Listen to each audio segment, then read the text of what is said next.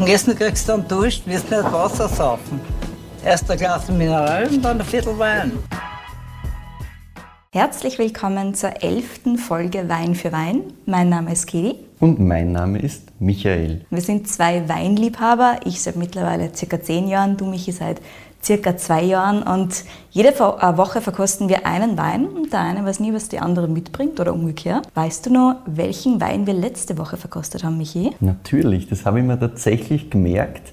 Und zwar war es ein Riesling aus der Südsteiermark, also ein bisschen überraschend. Mhm. Und zwar war es der Riesling Kitzex Sausal vom Weingut Wohlmut. Genau. Mineralisch, würzig, schöne Pfirsichnoten und echt ein schöner Gegenpol zu den klassischen Wachau-Rieslingen. Also sehr schön, um ein bisschen was dazu zu lernen. Genau, wieder. so ist es. Das war ein Tipp von einem Hörer von uns. Also wenn ihr Tipps für uns habt, natürlich immer her damit. Ja, und nachdem ich letzte Woche dran war und einen Wein mitgebracht habe, Michi, bist du diese Woche dran. Und ich sehe schon vor mir stehen.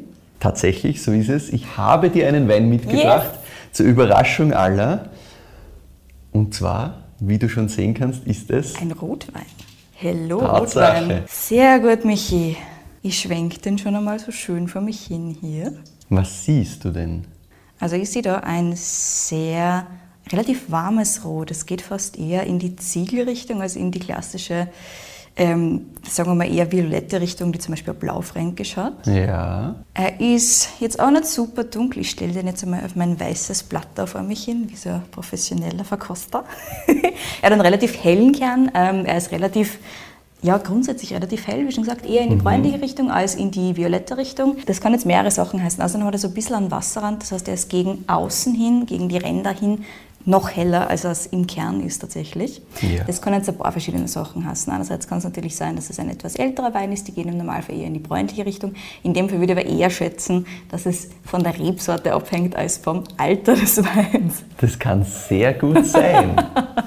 ich meine, irgendwann einmal werden wir hoffentlich irgendeinen ganz alten Wein da stehen haben und ich werde mich vertun bei diesem Ding, aber ich würde jetzt aber mal sagen, vielleicht dieses, eher dieses Rebsorte. Mal, dieses Mal ist es noch nicht so weit.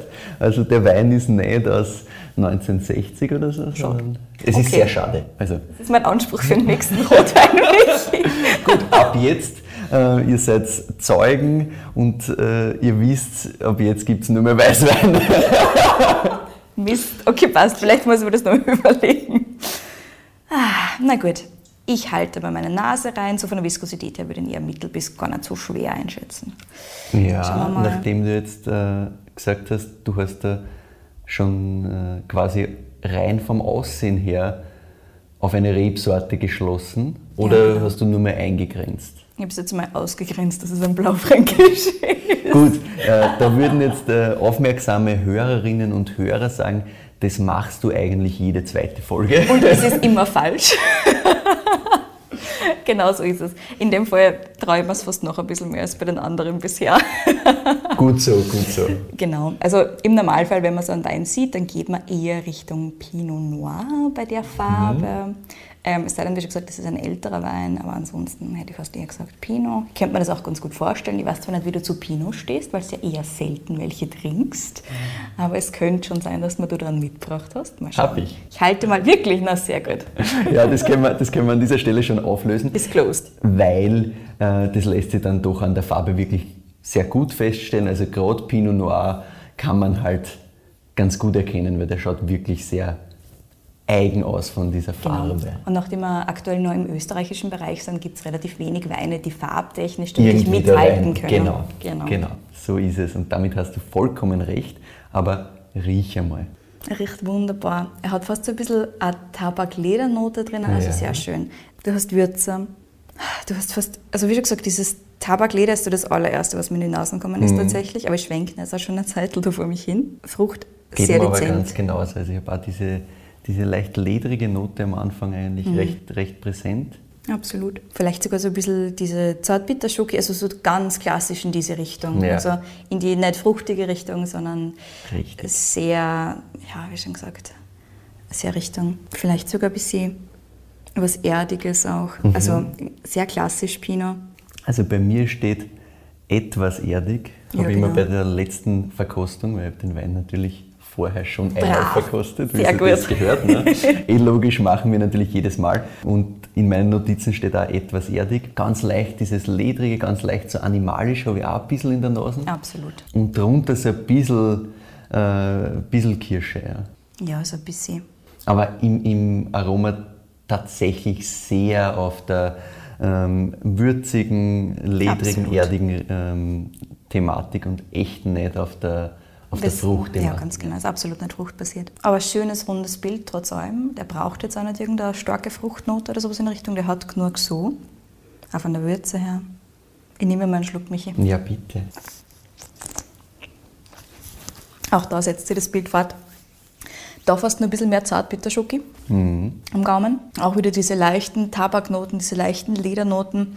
Auch da wieder die Frucht super dezent, sehr im Hintergrund. Ihr könnt jetzt nicht einmal definieren, ob das Kirsche ist oder ob es vielleicht irgendeine helle Waldfrucht ist, aber es ist auf jeden Fall sehr dezent. Würze hast da. Er hat eigentlich für einen Pinot jetzt doch eine relativ ordentliche Tanninstruktur. Also ich habe mir jetzt gedacht, dass der wahrscheinlich sehr sanft sein wird, aber er hat doch so ein bisschen eine Struktur, das heißt, er könnte theoretisch noch ein bisschen altern, wenn man lassen würde. Ja, definitiv. Ich habe auch so ein bisschen, wenn ich, wenn ich ähm, in die Fruchtthematik gehe, ich finde schon so ein bisschen Kirsche ist da für mich, aber ich habe mir eben auch aufgeschrieben, so ein bisschen rote Beeren irgendwie. Also es ist schon so ein bisschen ein Mix. Ja. Man kann nicht auch Fruchtnote da ganz klar definieren. Will da jetzt auch gar nicht, um ehrlich zu sein. Na, ist richtig schön.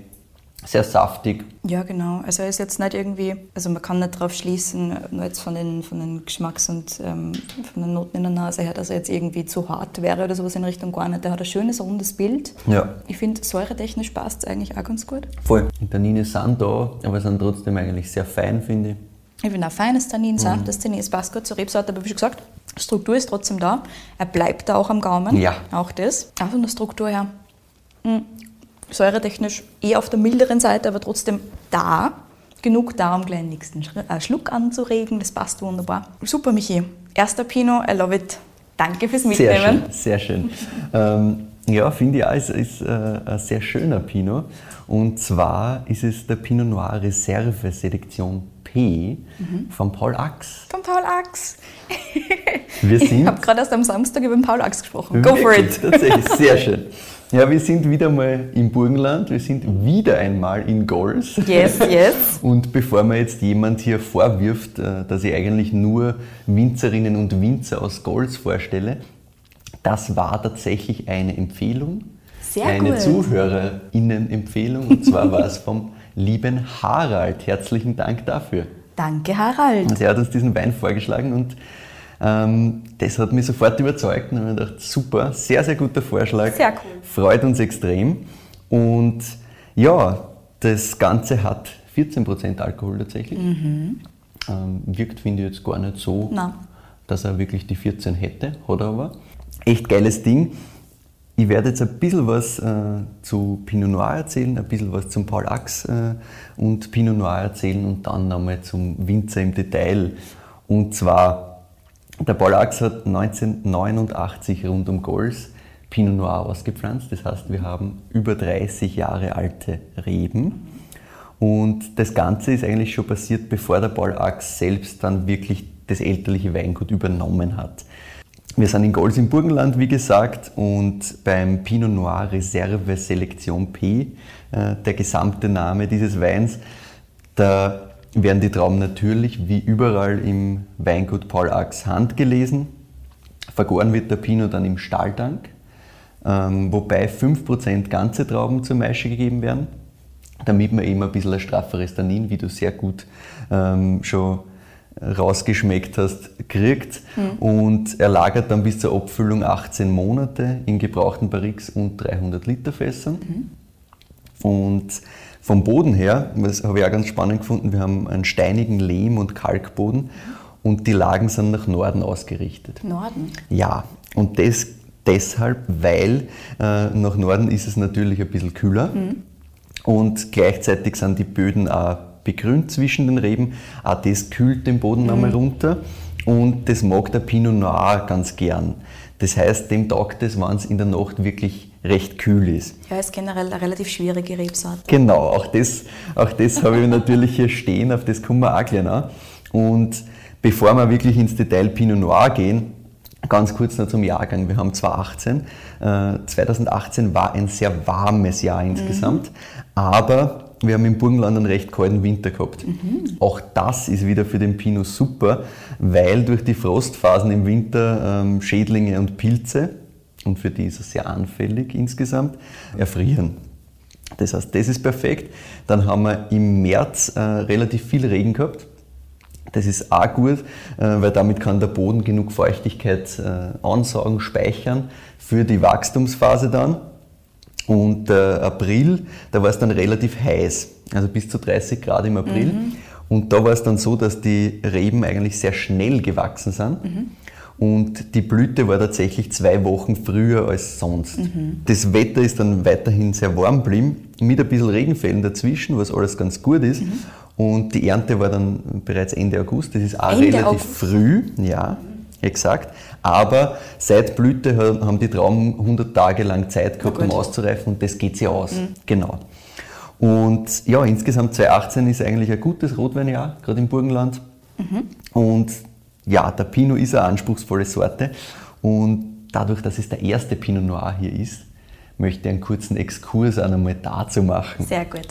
Also, ähm, wie wir vorher schon ganz kurz gesprochen haben, Pinot Noir ist keine autochthone Rebsorte, also keine Rebsorte, die aus Österreich kommt, sondern der Pinot kommt, wie der Name schon sagt, grundsätzlich einmal aus Frankreich. So ist es. Da gibt es natürlich jetzt dann Theorien, wie das ganz genau geht, wie bei fast allen Rebsorten äh, könnte man da jetzt äh, wahrscheinlich drei Stunden drüber streiten, wo das Circa. genau her ist. Aber man verbindet den Pinot Noir mit Frankreich und da mit dem Burgund logischerweise. Genau. Und um sich das ein bisschen besser vorzustellen, wo liegt eigentlich jetzt das Weinbaugebiet Burgund? Das hat sicher jeder und jede schon einmal gehört, äh, weil das halt etwas ist, was man mit Wein grundsätzlich einmal sehr, sehr stark verbindet. Aber ich glaube, nicht alle wissen ganz genau, wo es liegt, deswegen ganz, ganz kurz. Äh, wir haben im Endeffekt so einen Landstrich zwischen Dijon und Lyon. Äh, das Ganze ist im Osten Frankreichs, ja, Nordosten, Osten Frankreichs. Und dann haben wir eigentlich noch das Chablis dazu, also Auxerre, das ist dann nordwestlich davon gelegen, um das so mal ganz kurz zu verorten. Und Pinot Noir heißt dieser Wein übrigens deshalb, zumindest vermutet man es, äh, wegen der langgezogenen Form der Trauben. Und das heißt ja auf Französisch, Zapfen. Äh, genau, diese Zapfen, die aussehen wie, wie, wie Kiefern, mhm. heißen, die Kiefer heißt auf Französisch Pin, deswegen Pinot. Und Pine oder Pinie kennt man ja als, als Bezeichnung für die Kiefer. Und in Österreich kennt man den Pinot Noir auch als Blauburgunder in Deutschland vor allem als Spätburgunder. Genau. Das heißt, dass wir da auch nochmal die Begrifflichkeit ein bisschen abstecken. Das ist auch was, was man, wenn man sich nicht so wahnsinnig viel mit Wein beschäftigt, vielleicht nicht ganz so im Gedächtnis hat, dass das dann eigentlich alles dieselbe Sorte, dieselbe Rebsorte ist.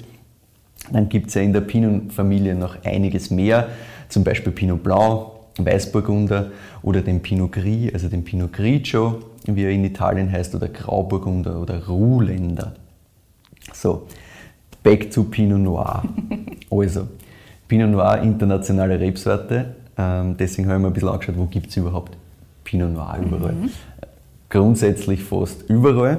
Genau. Ähm, und das Interessante ist, es gibt eben sowohl in kälteren Regionen wie zum Beispiel in, in Deutschland, haben wir sehr viel Pinot Noir eigentlich. Das ist das drittmeiste äh, drittmeiste Rebfläche weltweit äh, vom Pinot Noir ist in Deutschland. Das macht das Sinn, wenn man es geografisch anschaut, weil es circa auf der Höhe von Burgund ist in Deutschland. Richtig, richtig.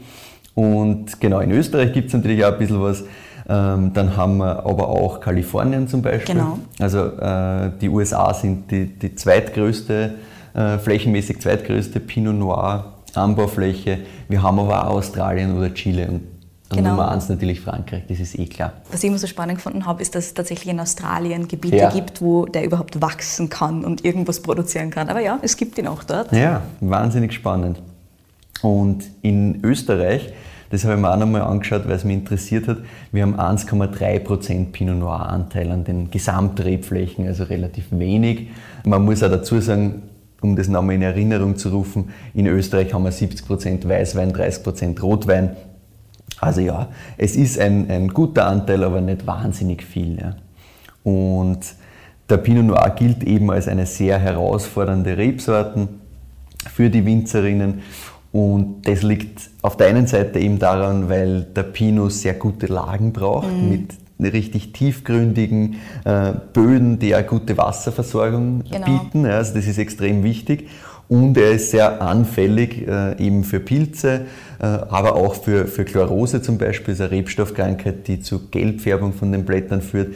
Also ist nicht so easy. Das Ganze nicht nur im Weingarten schwierig, sondern auch im Keller weil man muss sehr schonend pressen. Wir haben Beeren, die extrem dünnschalig sind. Genau. Das heißt, äh, man muss sehr schonend pressen, um möglichst viel Farb-, Geschmacks- und Aromastoffe da überhaupt rauszukriegen. Ja. Gerne auch mit der Ganztraubenpressung, das Richtig, haben wir wieder dabei. Genau, also wird gerne äh, variiert, entweder auch komplett gemacht. Mhm. Äh, in dem Fall sind wir eben bei 5%, was eigentlich relativ wenig ah, ist. Ja. Okay. Ähm, das habe ich auch ganz spannend gefunden, das habe ich extra nochmal nachgefragt, weil man da jetzt online nicht so wahnsinnig viel mhm. dazu findet. Und bevor wir sich jetzt dem Paul Ax selbst zuwenden hier, möchte ich natürlich wissen, wie taugt er das Ding? Ich finde das schon ganz cool. Ähm, ich bin ein bisschen verwöhnt von französischen Pinot Noirs, deswegen yes. darüber immer ein bisschen hart. ähm, aber der ist für einen österreichischen Pinot absolut gelungen, finde ich. Ich würde ihm gerne 8,5 geben, Michi. Ja, sehr schön. Es freut mich natürlich, dass er da so taugt. Ich finde auch, das ist wirklich ein, ein guter österreichischer Pinot. Ich bin jetzt nicht so der wahnsinnige Kenner, was dieses Feld betrifft. Also Pinot Noir ist sicherlich was, wo ich noch einiges dazulernen muss.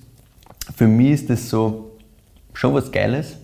Ich würde ihm so, ich mm, glaube auch so acht Punkte geben. Ja, also genau. für, für, meine, für meine Geschmacksrichtung quasi. Ja, jetzt werden wir kurz einmal ein bisschen zum Weingut Paul Ax sprechen.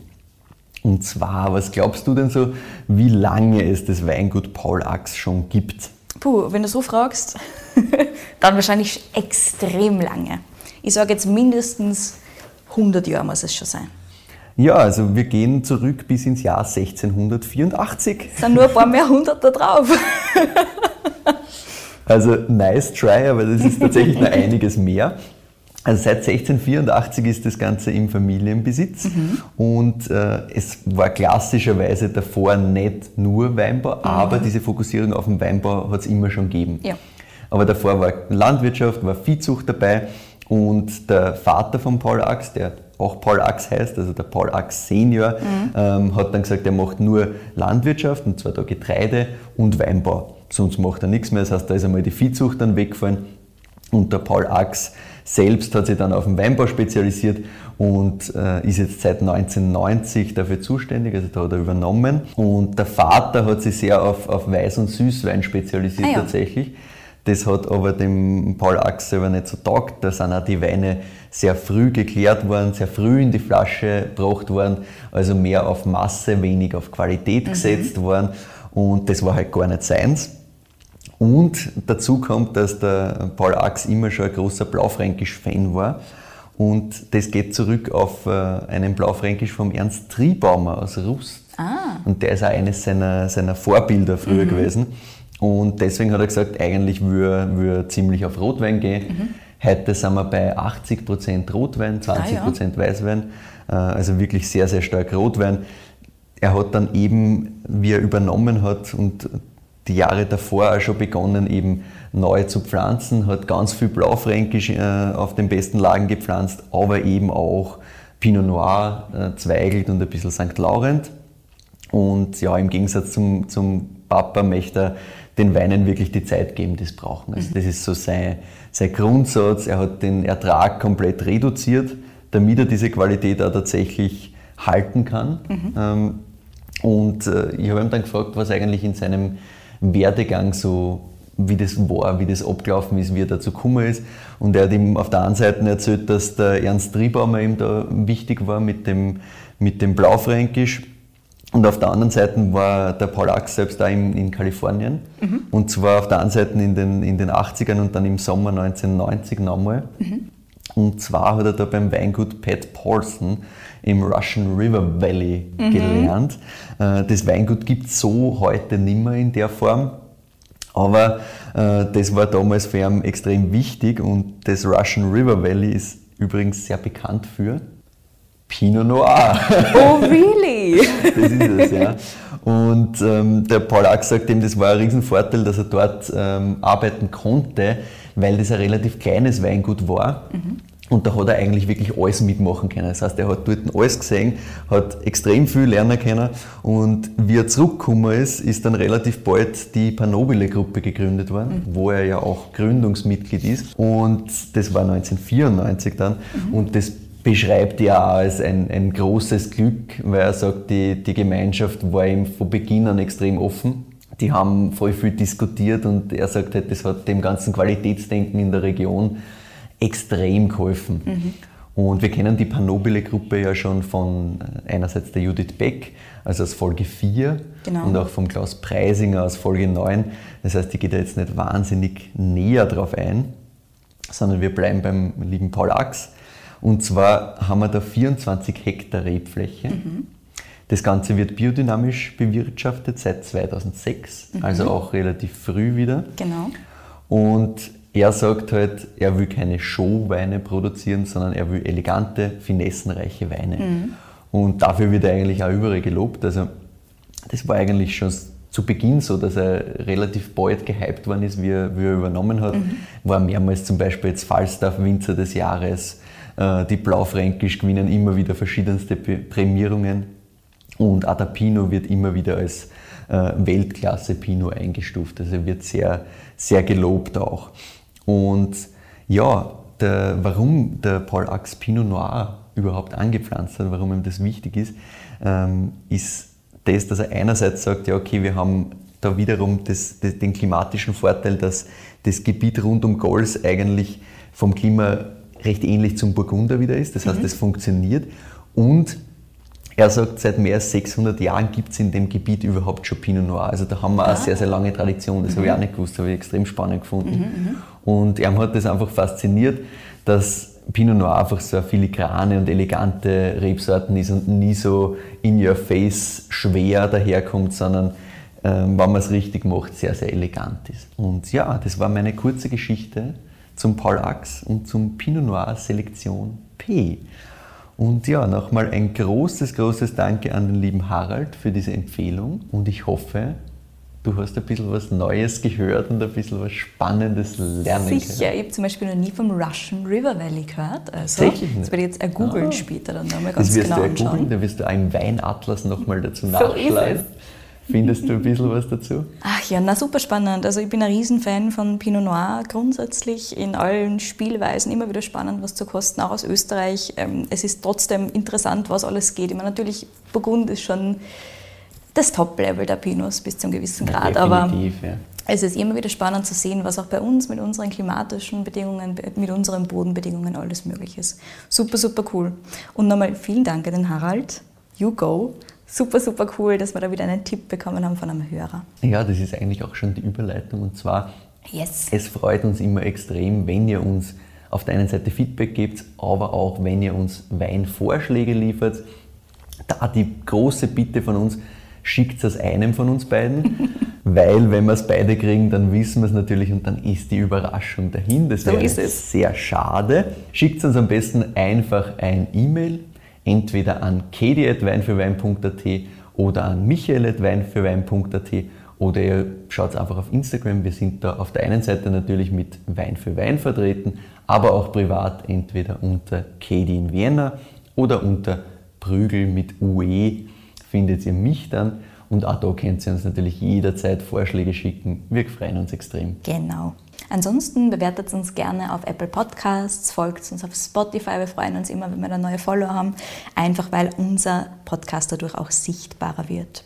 Und schaut sehr gerne auf unserer Website vorbei, weinfürwein.at. Da findet ihr immer alle Infos zu den jeweiligen Folgen. Außerdem verlinken wir euch auch in den Show Notes immer die wichtigsten Punkte.